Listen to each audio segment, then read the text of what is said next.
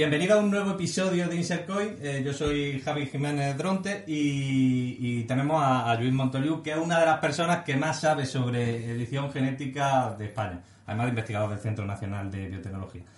Estos últimos meses, con, la adaptación de Super López a, a, cine, hemos escuchado mucho una frase pues, en las promos y en los trailers, ¿no? que decía, surge un tipo con superpoderes y va a ser en España. ¿No? O sea, un superhéroe tiene que ser español, o sea, americano, tiene que ser americano, ¿no? Entonces, la pregunta que te hago más evidente ahora mismo para empezar sobre el tema es, ¿surge una herramienta de edición genética eh, impresionante que puede cambiar un montón de cosas y va a ser en España? ¿Qué, qué es CRISPR? No, so, no solamente es en España, sino que es en Alicante. No es ni en Madrid ni en Barcelona, sino es en Alicante, ¿no? La referencia que tienen pues nuestros colegas eh, de extranjeros, ¿no? Van de, van de visita, van de turismo, ¿no? Buena comida, buen sol, eh, buena sangría, ahí estupendo. Pues resulta que ahí es donde está Francisco Juan Martínez Mojica. Francis Mojica, microbiólogo de la Universidad de Alicante, que hace nada menos más de 25 años empieza a intentar entender cómo sobreviven unos microorganismos que están en las salinas de Santa Pola. ¿no? Si alguien recuerda haber visitado las salinas, tiene un color como rosadito. ¿no? El color rosadito no es que esté teñida el agua, sino que se la dan estas uh, arqueas, que así se llaman técnicamente, son unos microorganismos que, a diferencia del resto de bacterias, a estos les encanta la sal. ¿no? Entonces, Francis y su jefe, su jefe de tesis en aquel momento, pues decidieron entender. ¿no? Entonces, empezando a hacer lo que se hacía en aquel momento, que era pues secuenciar el genoma de estos bichos, pues encontraron con unas estructuras repetidas. No eran los primeros que las veían, había también habido microbiólogos uh, japoneses y holandeses que unos pocos años antes lo habían visto en microorganismos muy distintos, muy alejados, y entonces quizá la primera contribución que hace Francis, fíjate, hace más de 25 años, es darse cuenta, él y su equipo, de que algo que estaba presente en microorganismos tan distintos y que el único ancestro que tenían todos estos eh, bacterias era pues eh, la primera célula, la célula original de la vida hace miles de millones de años, resulta que eh, esto tenía que ser relevante, porque si no, no se entendía cómo miles de millones de años después todavía seguían estando presentes estas estructuras. Él las estudió, las describió, se dio cuenta de que tenían un, pues una pequeña secuencia de ADN repetida, separada por unas secuencias eh, que eran distintas, que nadie sabía para qué servía, y entonces se le ocurrió el nombre. El nombre de CRISPR, que eh, tiene que ver con un acrónimo en inglés y que tiene que ver con esta estructura de secuencias repetidas, se le ocurrió a finales de 2001 y se empezó a utilizar en el 2002. Ahora, claro, hay millones de entradas en Google con CRISPR, pero en aquel entonces no había ninguna y si acaso las únicas que había tenían que ver con cereales, ¿no? Los crispies de Kellogg's y estas cosas, pero a nivel científico no había nada de todo esto, ¿no? Entonces hizo fortuna y no solamente nos dejó esta primera observación inicial y el nombre, sino que hizo la contribución esencial por la cual en algún momento, más pronto que tarde, esperemos que le concedan el premio Nobel. ¿no? O sea, ¿cómo puede ser que tengamos un investigador que ha hecho algo tan relevante que merezca ser distinguido con el premio Nobel? Que, por cierto, no nos sobran de premios Nobel. Tenemos 1906, Santiago Ramón y Cajal, 1959, Severo Ochoa Albornoz, y se acabó la lista, no hay más. Con lo cual, fíjate, estamos en 2019 y estamos batallando para que Francis, pues en algún momento se lo reconozcan. ¿Por qué? ¿Por qué es importante? En 2003, en verano de 2003, él hizo una cosa distinta de lo que hacían sus compañeros. Sus compañeros estaban como absolutamente sorprendidos y encantados de verificar estas secuencias repetidas que tenían las bacterias, pero lo que había entre esas, entre esas secuencias repetidas nadie sabía qué era. Entonces, como no sabían qué era, pues, pues como que lo metían en el cajón, ¿no? Y Francis dijo, no, vamos a ver qué es lo que pasa aquí. Entonces él se dio cuenta de que en unas pocas de estas bacterias, estos fragmentos que había entre las repeticiones eran nada menos que un cachito, un fragmento de un virus, un virus que infecta la bacteria. Y cuando esto ocurría, la bacteria era resistente a ese virus. Él dijo, 2 y 2, 4, blanco y en botella, dijo, esto es un sistema inmunitario. Acabo de descubrir cómo las bacterias se defienden de los virus. Esto es un, esto es un hallazgo impresionante, ¿no? Entonces, y así él lo pensó, él lo intentó publicar, tardó tres años en convencer a la comunidad científica. Imagínate, un trabajo que venía de Alicante, un trabajo que no tenía colaboradores internacionales, él con sus estudiantes, y que nos decía que las bacterias tienen un sistema inmune, ¿no? Las bacterias que las desdeñamos, que las tenemos ahí, como diciendo, esto, ¿para qué va a servir esto? ¿no? Pues resulta que son las que nos han enseñado este sistema inmune. Diez años más tarde, esto mismo que a Francis descubre, diez años más tarde, lo convierte en otros investigadores en una herramienta de edición. Francis nunca trabajó en edición, pero estos compañeros que en 2013 empezaron a proponer el uso de estos sistemas CRISPR como sistemas de edición, nunca hubieran podido proponer esto sin el trabajo fundamental básico de Francis. Claro, de hecho, me parece muy interesante, con el libro que, que acabas de publicar, que se llama Editando Genes, recorta, pega y colorea, eh, hace mucho hincapié precisamente en esta historia no oficial o que no se conoce tanto de... Claro, claro, hay 20 años, hay 20 años de historia. Yo a veces uno está en el sitio adecuado en el momento correcto, ¿no? Muy pocas veces, ¿eh? en, general en la vida y en ciencia menos todavía, ¿no? A nosotros se nos apareció esta, esta situación, serendipia, hablo yo de esto, pues en, en, primavera de 2013, cuando apenas estaban proponiendo los primeros usos, nosotros estamos embarcados en un problema técnico que no resolvíamos, mandé uno de mis estudiantes a un laboratorio de referencia, ese laboratorio de referencia nos tenía que ayudar a resolver nuestro problema, pero ese laboratorio de referencia se dio cuenta que la publicación de las primeras propuestas de edición era una cosa relevante, era un antes y un después. Eliminó todo lo que tenía en ese laboratorio y puso todo el laboratorio a trabajar en ello, incluyendo aquel estudiante que había venido de España. ¿no? Era un chico italiano que yo tenía en el laboratorio, con lo cual a los dos, tres meses, en verano de 2013, cuando regresa a Madrid este, este chico Davide, un chico italiano de Milán, pues vino ya sabiendo utilizar las CRISPR, ¿no? Con lo cual nos dimos de bruces y empezamos a tener un diamante, una herramienta fabulosa en nuestras manos que nunca antes habíamos tenido, ¿no? Y con lo cual en poco más de un año, un año y medio teníamos publicaciones y pues nos dimos, fuimos de los primeros grupos que utilizaban esta tecnología para hacer nuestros modelos animales. Yo trabajo en, en enfermedades raras de base genética y utilizo modelos animales para investigar sobre ellas. A veces me cuesta o nos cuesta hacer los modelos y con estas herramientas, pues lo que podemos hacer es, como dicen aquí, editando genes. Lo que podemos hacer es, yo he descubierto una mutación en un gen, en un paciente, y esa misma mutación no sé cuáles son sus consecuencias. no voy a investigar directamente en la persona y lo que hago es intentar reproducir esa misma mutación, ese cambio, que puede ser una sola letra, una letra que deja de, de estar en su sitio correcto, y lo que hago es reproducirlo en mi modelo animal. Esto me costaba pues eh, muchísimos años y muchísimo dinero, muchísimo esfuerzo. Ahora, en unos pocos meses, esto lo puedo hacer porque CRISPR es, es, es, esa versatilidad, es esa secabilidad y esa rapidez en hacer en la, en la, en, la revolución, en la creación de todas estas mutaciones. Ahora hablamos de los animales avatar, ¿no? Que se llaman y que además tiene un nombre muy, muy atractivo. Sí. Eh, pero Incluso un nombre que tiene que ver también con videojuegos también. Eh, pero por no, no, por no dejar lo último que comentaba, eh, muchas veces se habla mm, bueno, de la genética un poco como entender el lenguaje de los genes. Claro. Entonces, una pregunta que, que, yo siempre me hago, si, si tuviéramos que evaluar el nivel de conocimiento de este idioma, de este lenguaje que tenemos nosotros ahora mismo, que tendríamos un A1, un B2. Mira, te, lo voy a explicar de una forma que yo creo que se va a entender. Tenemos 3.000 millones de letras en nuestro genoma, 3.000 millones de letras. Eh, de hecho, solamente un 2% de ellas, un 2%, son lo que constituyen los poco más de 20.000 genes que tenemos. Y de este 2% yo te diría que sabemos bastante. Yo creo que sabríamos, sabemos bastante de los genes, su nombre, su apellido, dónde viven, qué hacen, etcétera. Con lo cual, un 60 o un 70% sabemos. Pero ¿qué pasa con el 98% restante del genoma? Eso sí que es territorio desconocido. Ahí es la mayor parte de nuestro genoma, ahí hay muchas secuencias repetidas, evolutivamente pues ha llegado a nuestros días, con lo cual alguna función va a cumplir, pero es que también acoge dentro de esa zona que llamamos que no contiene genes, intergénica, están los interruptores, están las secuencias que determinan que un gen se active en esta célula y no se active en otra, o que se active en este momento del desarrollo embrionario o en la fase cuando somos adultos o a viceversa. ¿no? Con lo cual son las, eh, las, eh, las, instrucciones que gobiernan la función de los genes. Y esto es algo por lo que habíamos pasado de puntillas durante muchísimos años porque no había manera de meterle mano a, ese, a esa parte del genoma.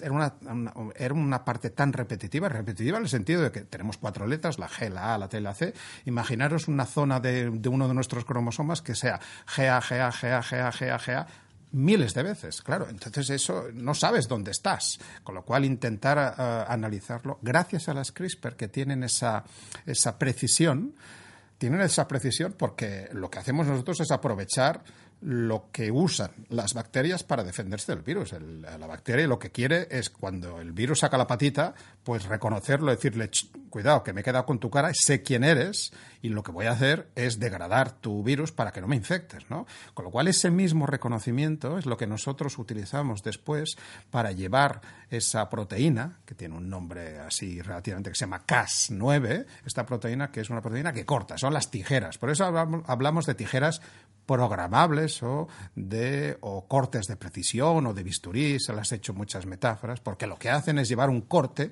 a algún sitio del genoma, ¿no? mediante una pequeña guía, una guía que le dice dónde tiene que cortar, esta, esta tijera va a cortar en el gen, nuestro gen favorito, y luego lo que el sistema, lo que la propia célula va a hacer para reparar este corte, es lo que va a producir o bien la mutación, o bien la edición, o bien lo que nosotros queramos, ¿no? Y esto es algo, pues que sencillamente, pues no lo podíamos hacer. No es que lo hiciéramos más lentamente, no, es que sencillamente no lo podíamos hacer.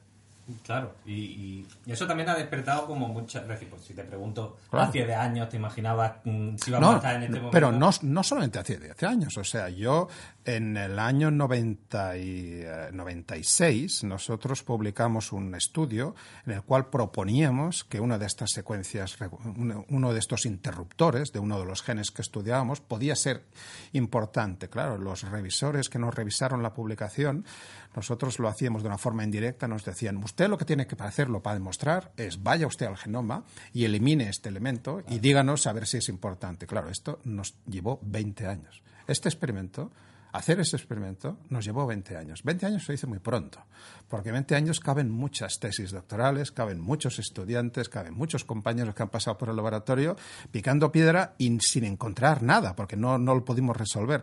Con lo cual, de repente, se nos aparece esta tecnología novedosa, que es que hay saltos que son cuantitativos y luego hay saltos cualitativos, ¿no? Y luego están los saltos cuánticos, ¿no? Pues esta está por encima de los saltos cuánticos. Esta nos ha, nos ha permitido pues eh, intentar entender esa parte mayoritaria del genoma que es muy relevante, que es la que hace que cuando deja de funcionar, pues también se establezcan enfermedades.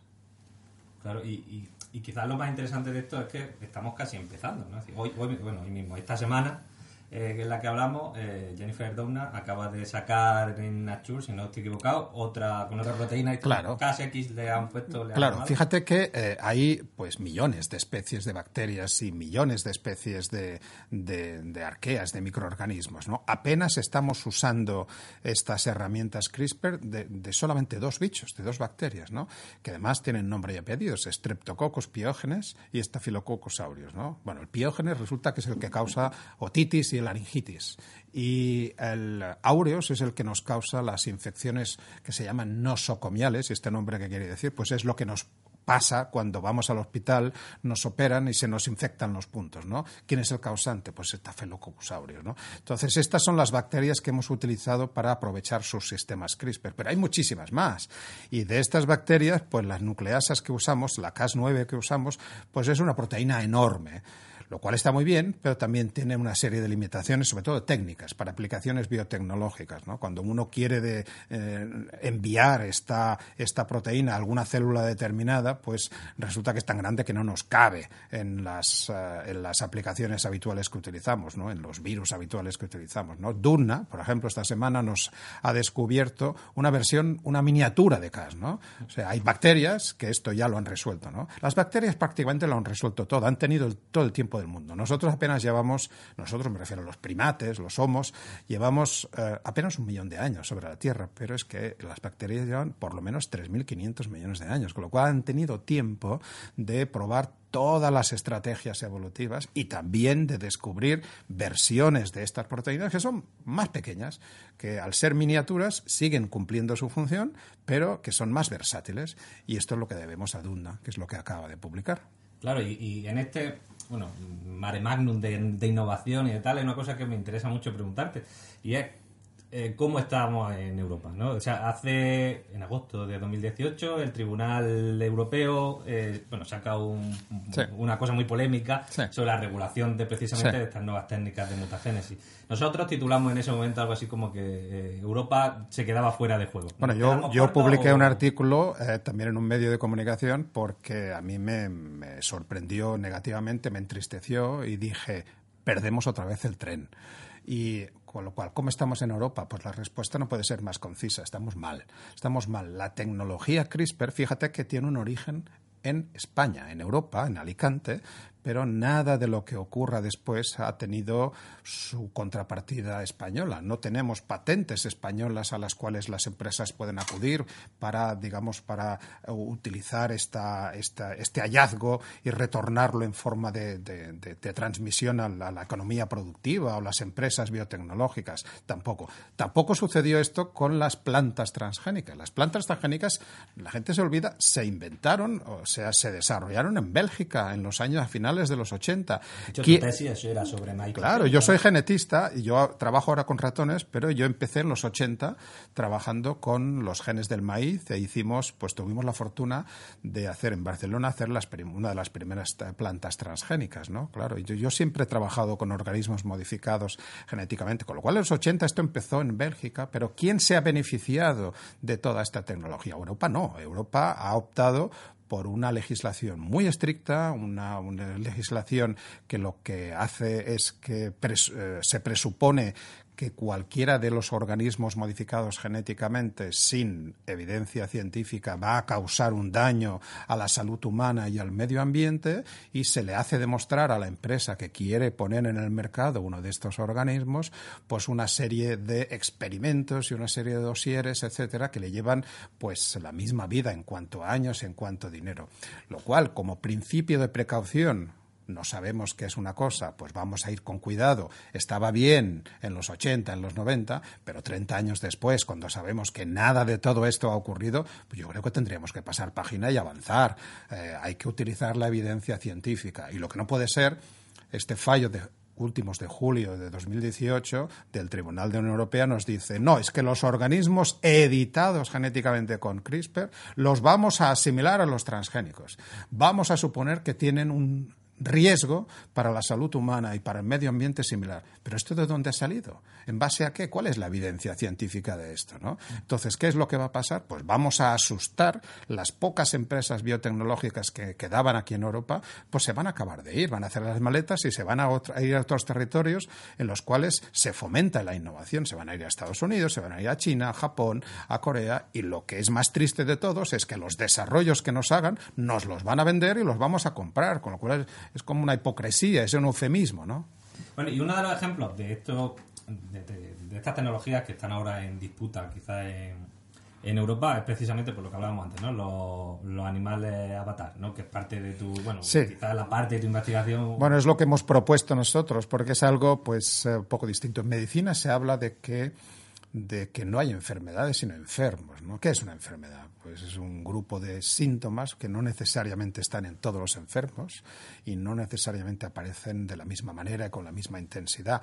Pues en modelos animales, algo que utilizamos para investigar y para saber un poco más de alguna enfermedad, pues eh, nos pasaba lo, poco menos que lo mismo, ¿no? Lo que hacíamos era pues la tecnología que teníamos hasta entonces, cuidado, es una tecnología que había recibido un premio Nobel en el 2007, con lo cual poca broma con esta tecnología, utilizando células madre embrionarias, pues en ratón nos permitía eliminar un gen, ¿no? O eliminar un fragmento de un gen. Y esto pues nos ponía muy contentos porque podíamos generar un ratón que carecía de ese gen y esto nos, nos permitía acercarnos a la situación de esa misma persona que le faltaba un gen. Pero esa mutación, esa eliminación de un fragmento del gen, pues no existe en humanos. ¿Qué, es lo que nos pasa en la población en general? Pues las mutaciones que se dan cuando hacemos diagnóstico genético en las personas afectadas de alguna de estas enfermedades congénitas, pues son muy sutiles. Una letra que está fuera de sitio, una letra que se duplica, una letra que se cambia, con lo cual esta sutilidad era muy difícil de reproducirse. Ahora, gracias a las CRISPR, yo puedo promover un corte muy cerca de la letra y le puedo dar un molde, una pequeña secuencia de ADN que se utilice para restaurar ese corte de tal manera que el resultado final sea el cambio de una sola letra. Si esto lo hago, y lo que hago es reproducir en mi ratón exactamente la misma mutación en el mismo gen en el correspondiente de ratón, ese ratón pasa a ser el ratón avatar de esa persona. Yo utilizo la metáfora de la, de la película de James Cameron, de, ciencia ficción. Acordémonos de los seres azules que están conectados de alguna manera con las personas. Cada ser azul tiene su conexión con cada persona. ¿no? Esa es la metáfora que yo utilizo. Yo tengo una persona que ha sido diagnosticada, María Pérez Gutiérrez, y esa señora María tiene una mutación en el gen X en la posición 315. El ratón que yo voy a hacer va a tener la misma mutación en la misma posición en el gen homólogo, es decir, el gen que tiene el, ratón y ese ratón va a ser el avatar de María. Con lo cual, antes de administrarle yo a María una droga, un medicamento que no tengo yo muy claro si va a ser beneficioso, le va a producir un riesgo, va a tener consecuencias negativas, pues puedo explorarlo en ese modelo avatar que es de su misma mutación y si tengo éxito y si tiene pues eh, consecuencias beneficiosas a nivel de terapia, pues me puedo plantear entonces y solo entonces, habiéndolo validado, seguridad y eficacia, lo puedo trasladar al paciente. me parece muy interesante recalcar que no estamos hablando de ciencia ficción. No, no, esto ocurre. ¿eh? Estos esto... días, ayer, esta semana, eh, había hecho un reportaje con el país, si no recuerdo más, de, un caso concreto. Exactamente, uno de los primeros que hicimos, ¿no? Eh, em, Patty Bonet es una chica, una chica con albinismo que tiene afectado un gen de hecho, a Patty, de los 3.000 millones de letras, le falta solamente una. Fíjate, una letra es suficiente para que ella desarrolle este albinismo que, lejos de lo que la gente piensa del albinismo, el albinismo está asociado a una discapacidad visual severa. De hecho, la mayor parte de personas con albinismo en este país y en otros son personas con ceguera legal. Ceguera legal quiere decir que tienen una agudeza visual por debajo del 10%. Eso es lo que les preocupa. Luego, pues tendrán la pérdida de pigmentación, que es lo que vemos, ¿no? Pero lo que realmente es discapacidad capacitante es esa pérdida de visión. Ella es actriz. Ella, pues, la podemos ver en obras de teatro, en spots de televisivos, en, proyectos de vídeo, etcétera, y es muy colaboradora. Ella la diagnosticamos y precisamente por la sutilidad y por la precisión de su mutación decidimos obtener el avatar de Patty aplicamos la tecnología CRISPR y lo que hicimos, pues ya hace un par de años, desarrollamos y obtuvimos su ratón. Y en estos días, lo que gracias a, este medio de comunicación, gracias al país, lo que nos propusieron es que se conocieran, pues Patty con su avatar, ¿no? Entonces, con todas las precauciones adecuadas, pero apostando por la transparencia introdujimos todo el equipo de grabación y a la misma Patty con todas las protecciones adecuadas y le presenté a, su ratón, ¿no? Y entonces a ella le interesó muchísimo, estaba muy contenta, muy emocionada y de hecho eh, era consciente de que no sabía si, si para ella podía tener un beneficio, pero sí que era consciente de que quizá otras personas como ella en un futuro podrían beneficiarse de esta investigación y este es exactamente el mensaje. Pero no deja de ser también una cosa muy polémica, que en eso también has tenido, tienes un papel muy importante en torno a lo que es la experimentación animal. Claro, ¿Por qué seguimos necesitando...? Bueno, es que, digamos, eh, yo entiendo que nadie quiere hacer, causar daño a los animales. Yo, yo, soy el primero. O sea, yo soy el primero que tenemos que tener un trato humano con todos nuestras congéneres, todas las especies que habitamos en este planeta, ¿no? Pero también tenemos, yo creo que tenemos una responsabilidad, los investigadores, en particular con salud, tenemos que aprender a detectar a aislar, a diagnosticar enfermedades y a desarrollar terapias.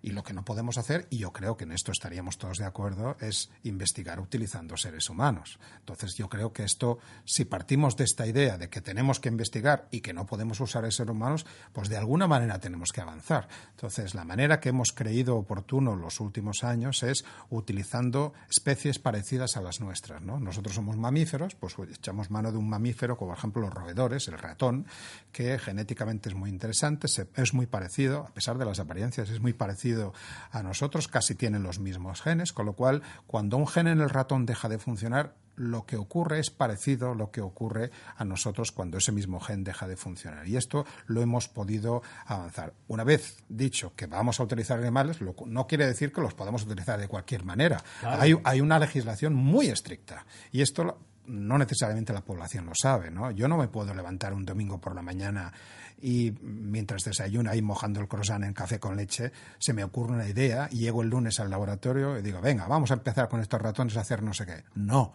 yo tengo que desarrollar un proyecto, tengo que convencer hasta tres comités aquí en nuestro país y después de haberlo validado y si cumplo todos los requisitos que la legislación me impone, que es estrictísima la ley que, tenemos aquí en nuestro país y en la Unión Europea, en el mejor de los casos, en tres, cuatro meses me van a autorizar la utilización de estos animales de, de una forma muy acotada para yo lo que he dicho que voy a hacer. Pues es tan difícil utilizar animales que la legislación, una de las cosas que nos obliga es a utilizar métodos alternativos, o sea, métodos que no sea necesario utilizar los animales, si es que existen. No es que podamos utilizarlo, es que debemos utilizarlo. Con lo cual, lo primero que tengo que garantizar yo es lo que voy a hacer, lo que propongo hacer, se puede hacer de otra manera sin utilizar animales y si la respuesta es sí, tengo que acudir a ellos. ¿no? Pero, por ejemplo, los ratones avatar, el generar un modelo animal que reproduce con las herramientas CRISPR la misma mutación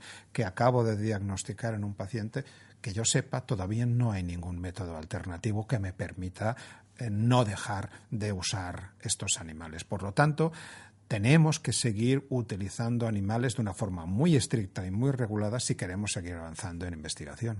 Claro, porque la otra alternativa, ahora que, estamos hablando de experimentación y que estamos hablando de animales, nos lleva a una pregunta que era casi obligatoria hacerte y es eh, el caso de China, ¿no? De las dos niñas que nacieron el año pasado y que, habían sido modificadas genéticamente. Claro, claro. El 26 de noviembre, lunes, eh, todo el mundo se despertó con unos vídeos que lanzó un investigador chino, He Jiankui, que nos contaba que había editado genéticamente con CRISPR embriones humanos. Bueno, esto no sería una noticia porque ya había otros investigadores en China y también en Europa que lo habían hecho desde abril de 2015, ¿no? con lo cual hacía más de tres años que esto era posible, pero nadie se le había ocurrido implantar estos embriones para que llegaran la gestación a término y, y dieran lugar a bebés. Lo que hizo este investigador fue saltarse unas cuantas líneas rojas y saltarse la legalidad porque no pensemos que en China todo es posible. Esto también es ilegal en China, con lo cual, digamos, eh, hizo esta implantación de los embriones y acabaron naciendo, pues estas supuestamente dos eh, gemelas eh, chinas y parece ser que hay otro embarazo en camino, ¿no? Entonces, lo que hizo el investigador es lo que hacemos nosotros cada semana en el laboratorio con ratones, con lo cual yo cuando lo leí, cuando lo vi, pues me llevé las manos a la cabeza, ¿no? Porque yo sé que la utilización de estas herramientas CRISPR, todo aquel que trabaja con CRISPR sabe que es muy preciso el gen que nosotros decidimos modificar, pero lo que no controlamos todavía es el resultado final, porque las CRISPR lo que hacen, como decíamos anteriormente, es cortar el ADN, cortar el genoma en el gen que nosotros. Luego, cómo se resuelve este corte son las herramientas de reparación las que lo hacen. Y estas herramientas de reparación no tienen la misma precisión.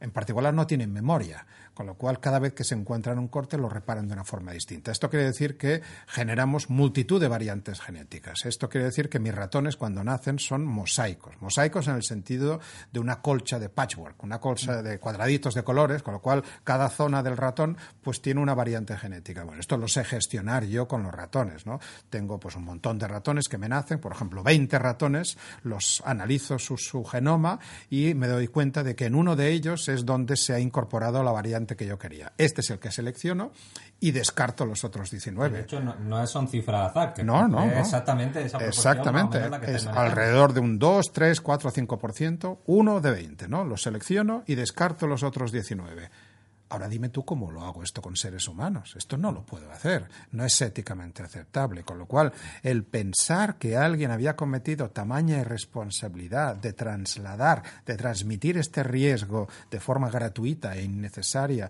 a estas niñas, pues me pareció, me pareció un desastre, ¿no? Me pareció un desastre desde todos los puntos de vista. Recordemos que estas niñas van a estar, van a tener que estar supervisadas médicamente el resto de su vida, ¿no? Porque, dado que les pueden faltar genes o alteraciones genéticas en cualquier parte de su cuerpo, pues pueden tener en un momento determinado un fallo renal, un fallo hepático, un fallo de pulmones, un fallo muscular, etcétera, ¿no?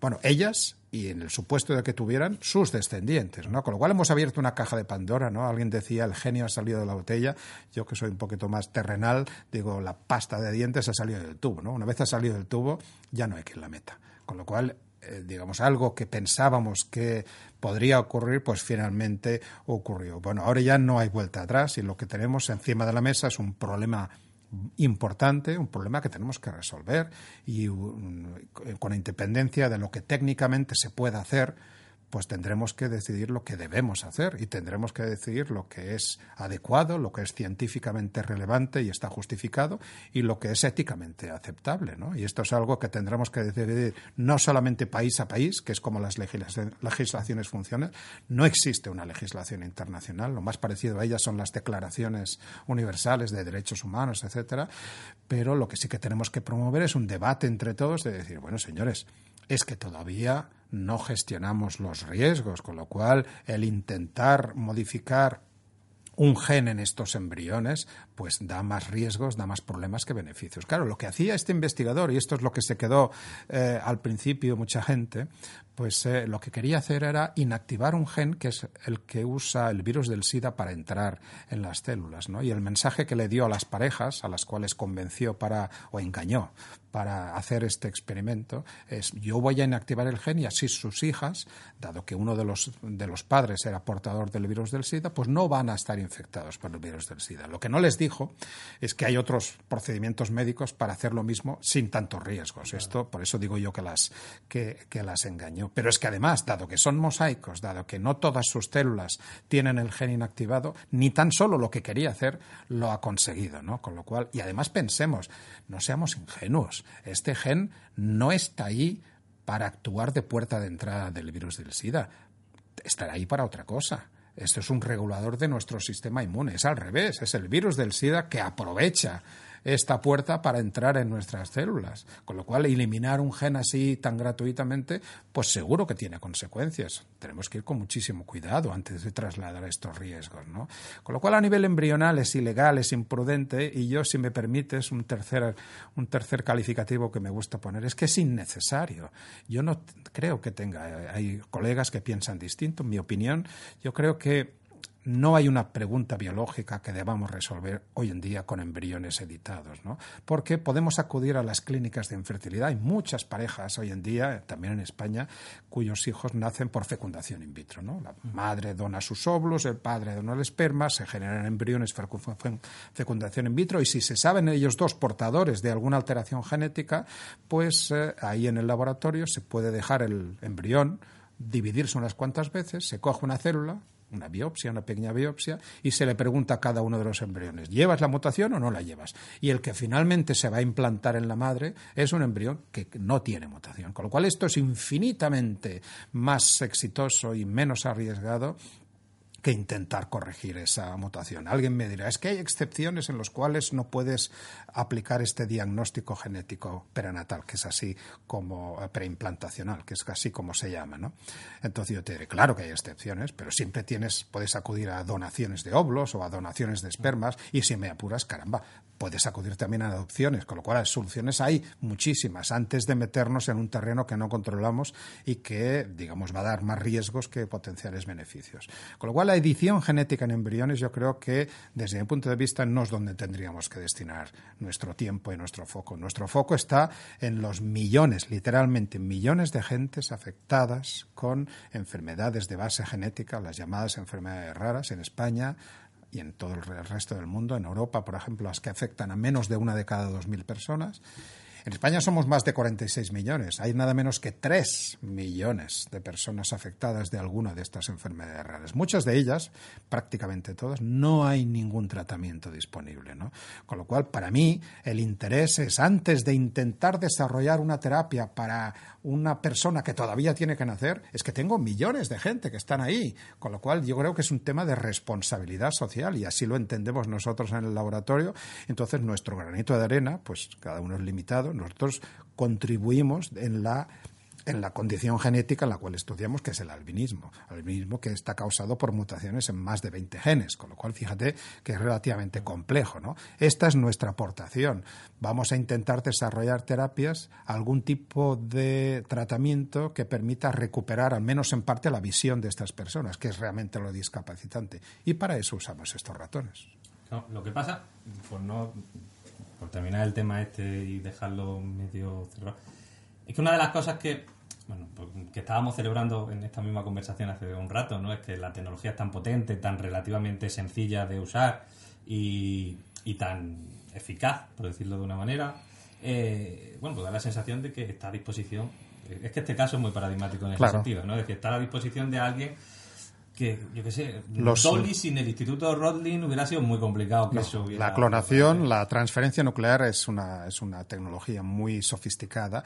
La edición genética es relativamente asequible, ¿no? Y eso es cierto, y esa simplicidad ha provocado que aparezcan personas o personajes eh, que dicen, yo me voy a inyectar eh, uno de estas CRISPR, voy a inactivar un gen que controla la masa muscular y voy a desarrollar el bíceps de Superman. Bueno, esto es una estupidez, es una tontería, pero lo que demuestra es que todavía no hemos reaccionado a nivel de sociedad a algo que es una herramienta poderosa, poderosa para lo bueno y para lo malo. Entonces, yo, por ejemplo, desde mi casa y tú desde tu casa, intenta comprar un isótopo radiactivo. Intenta que alguien te envíe radioactividad a tu casa. No, no lo vas a conseguir. Nadie te va a enviar ningún compuesto radiactivo a tu casa. ¿Por qué? Porque las empresas que lo venden, lo primero que van a verificar es, este señor tiene licencia para trabajar con radioactividad. Donde la vamos a enviar existe una instalación que está aprobada por el ministerio correspondiente. Con lo cual hay unos requisitos antes de acceder a determinados productos que son pues potencialmente peligrosos. Todavía esto no existe con las herramientas CRISPR. Se venden como cualquier otro producto que se puede utilizar en cualquier laboratorio. A mí nadie me pregunta nada cuando yo compro estas nucleasas o cuando compro las guías que me van a llevar el corte a un gen, ¿no? Y me lo deberían preguntar. Yo creo somos de los que somos ya bastantes los, los que proponemos que la utilización, el acceso a estos, a estos reactivos esté regulado. Lo mismo con las, los medicamentos antitumorales, ¿no? Pues yo no puedo ir a la farmacia y comprar un medicamento que me van a utilizar para tratar mi cáncer de páncreas o mi melanoma porque estos son medicamentos muy peligrosos que solamente se administran en los hospitales. Y es a través de los hospitales que las empresas que los fabrican los distribuyen. No, se los venden a la población en general. Y esto lo entendemos todos. Pues esto debería ser lo mismo con las CRISPR. Las CRISPR solamente se deberían poder acceder, deberían poder vender pues, a aquellas personas, a aquellas instituciones que tengan un proyecto, que alguien haya evaluado ese proyecto, que se haya certificado pues, la oportunidad, la adecuada eh, la base científica de ese proyecto y que la persona que los vaya a utilizar pues tenga la calificación y la capacitación adecuada. ¿no? Estamos un poco lejos todavía, pero tenemos que caminar hacia ahí. Y aún así, en este caso concreto también, eh, lo que está saliendo después es preocupante en el sentido de mm, la gobernanza de la ciencia a nivel internacional, porque en la última semana o en el último mes están saliendo mm, evidencias más que sustanciosas de que había muchísima gente o mucha gente en este mundial. El caso, el caso del investigador de He Jiankui es paradigmático porque nos equivocaríamos si pensáramos que es un lobo solitario, que es una persona encerrada en su garaje, que se le ha ocurrido una idea loca y la ha llevado a cabo. Nada de esto ocurrió. Es un investigador que, para empezar, no es biólogo, es físico, es especialista en bioinformática y, digamos, él desarrolló su tesis y sus colaboraciones en Estados Unidos y fue reclutado por un programa de recaptación de talento, como los que tenemos aquí en España, el programa Ramón y Cajal, algo parecido a la región de, Cantón, a la, región de Guangdong, Shenzhen, que es de la, la, ciudad donde él estaba, y entonces el gobierno regional y el gobierno nacional chino pues lo dotó con decenas de millones de dólares para realizar su investigación. Y además es un tipo inquieto, emprendedor, que fundó varias empresas y de eso, con lo cual era un tipo que estaba metido en en muchísimos, eh, muchísimos jardines, en muchísimos berenjenales, no estaba oculto, ¿no? No solamente esto, habló de este experimento con muchísimos colegas. Cada vez sabemos más que hay varios investigadores estadounidenses que incluso hace, hacía más de un año que sabían de las intenciones. Ah. Algunos le recomendaron con mayor o menor vehemencia que no tenía que ir por ahí, que se equivocaba, pero o creyeron que les estaba engañando o no le creyeron capaz o no levantaron la mano para decir, cuidado, que tenemos aquí un tipo que dice que va a hacer algo que mm, sabemos que no se debe hacer. Con lo cual, también estaba apoyado por, hasta donde sabemos, probablemente por su entorno, ¿no? Su entorno inicialmente, pues sabemos que cuando se produjo la noticia, a nivel local, a nivel nacional, pues se ensalzó, se aplaudió, y cuando hubo esta reacción tan, eh, tan beligerante del resto de la comunidad científica que dijo esto no puede ser, esto es un desastre, pues rápidamente esa respuesta cambió, la respuesta propia del país cambió y se le pasó pues a quemar en, plaza pública, ¿no? A la hoguera, ¿no? Con él, ¿no? Entonces, bueno, ni una cosa ni otra, ¿no? Es un tipo que probablemente pues eh, ha estado mal aconsejado, seguramente pues tenía pues eh, esa intención. En China, como en muchos países, pero en China en particular hay una competencia, una competitividad feroz y eso hace pues que el ser el primero en algo pues sea algo pues muy relevante allí, ¿no? En parte porque además los investigadores exitosos estos éxitos revierten su salario, ¿no? Esto es algo que pues podríamos pensar si es bueno o malo, aquí no existe esto, pero en China evidentemente si eres un investigador de éxito, pues tu salario crece proporcionalmente, con lo cual hay un incentivo ahí detrás, ¿no? Entonces este señor pues finalmente pues estaba autoconvencido de que estaba haciendo algo algo bueno para la humanidad y de hecho creía que el resto de la humanidad lo iba a ver a él como un héroe, ¿no? Entonces, realmente al final lo que ha pasado es que ha sido un villano, ¿no? Ha sido una persona o una persona que ha sido instrumentalizada por otros para realizar el experimento que nadie quería hacer, pero que alguien tenía que hacer para poner la discusión, la discusión encima de la mesa. La discusión de la modificación genética de los, de los humanos la tenemos desde los años 90, eh, incluso desde antes, desde cuando, cuando apareció la ingeniería genética. ¿no? Entonces, lo que pasa es que antes la teníamos muy lejos. Técnicamente era como muy complicado o imposible. ¿no? Pues con esto de la edición genética de embriones humanos, pues yo creo que se ilustra muy fácilmente que no porque un procedimiento técnicamente lo podamos hacer, lo debamos de hacer. Con lo cual yo creo que tenemos que preguntarnos que hay una serie de, de experimentos que sencillamente son éticamente inadmisibles en estos momentos y que trasladan unos riesgos innecesarios a la población y que deberíamos esperar primero a que esto fuera finalmente legal y que fuera muchísimo más seguro antes de trasladarlo a las personas. Claro, claro. Bueno, eh, no, totalmente de acuerdo. Lo que te quería preguntar ya, por cambiar un poco de tercio y a temas quizá un poco más alegres. Muy bien, muy bien. Eh, ¿Por qué CRISPR? Eh, es decir, porque yo soy muy fan, por ejemplo, de un artículo tuyo que contaba, la voy a ponerlo aquí para que se vea bien el libro, que no, que no le hemos dado mucha publicidad.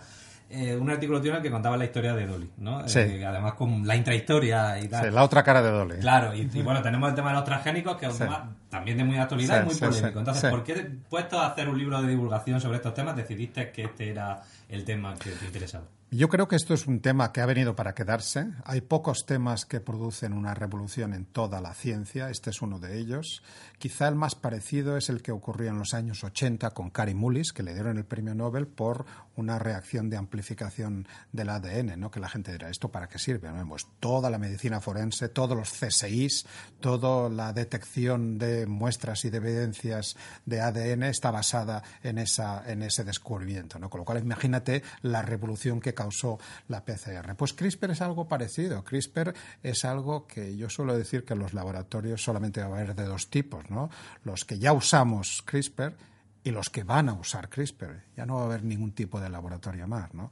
Es una tecnología tan poderosa que además yo creo que la sociedad tiene que conocer, tiene que ser partícipe. No, no nos puede pasar como cuando aparecieron las plantas transgénicas, que hubo grupos con sus agendas particulares que se encargaron de demonizar esta tecnología y a la sociedad solamente le llegó una vía de información y la sociedad asumió como propio que las plantas transgénicas eran malas, eran malévolas, eran demoníacas y, y ya está, y ya no nos nada más. ¿no? Las CRISPR son unas herramientas que nos permiten cambiar el genoma de cualquier organismo, de cualquier gen, y esto puede tener unos beneficios estupendos, tanto en terapia como en lucha de enfermedades infecciosas en mosquitos, en plantas, en animales de granja, etcétera. Hay que saber a qué nos atenemos, hay que saber por qué, hay que saber el mecanismo y sobre todo creo, siendo españoles también creo que hay que contar que ha habido investigadores españoles, en particular Francis Mojica, detrás y al principio de todo esto. ¿no? Yo creo que tenemos que enorgullecernos porque pues, nos faltan referentes científicos. ¿no? O sea, yo creo que referentes deportivos tenemos algunos, pero yo creo que para nuestra juventud, para la ciudadanía, pues el hecho de tener un referente, un investigador que ha contribuido de forma tan decisiva en esta explosión tecnológica, pues yo creo que es algo que tenemos que estar muy contentos. Y por esto, por todo esto, lo he intentado plasmar en el libro de una forma entendible, en lenguaje llano, para que todo el mundo lo entienda. Claro. Bueno, ya para acabar, mm, dice la primera ley de Clark que cuando le pregunta a un científico erudito, también dice anciano, que no es nuestro caso porque te queda mucha batalla que, dar, pero cuando le pregunta a un, a un, científico erudito qué es lo que será posible en los próximos años, seguramente acierte. Pero cuando le preguntas qué no, seguramente se equivoque. Entonces, para acabar, dentro de este marco, ¿qué cosas no parece... Eh, eh, ¿Qué nos podemos esperar en el futuro, en este tiempo tan, tan incierto? ¿Qué cosas no van a pasar? Bueno, pues yo creo que estamos utilizando muy alegremente la modificación genética y estamos presuponiendo que vamos a ser capaces de interactuar con, por ejemplo, propiedades de nivel superior, ¿no? Una cosa es intentar eh, cambiar el color de los ojos de las personas, ¿no? Y uno puede pensar, esto es como medio fácil, ¿no? Bueno, pues yo suelo decir, es que resulta que el color de los ojos está gobernado por nada menos que más de 650 genes, con lo cual fácil no lo parece que sea, ¿no?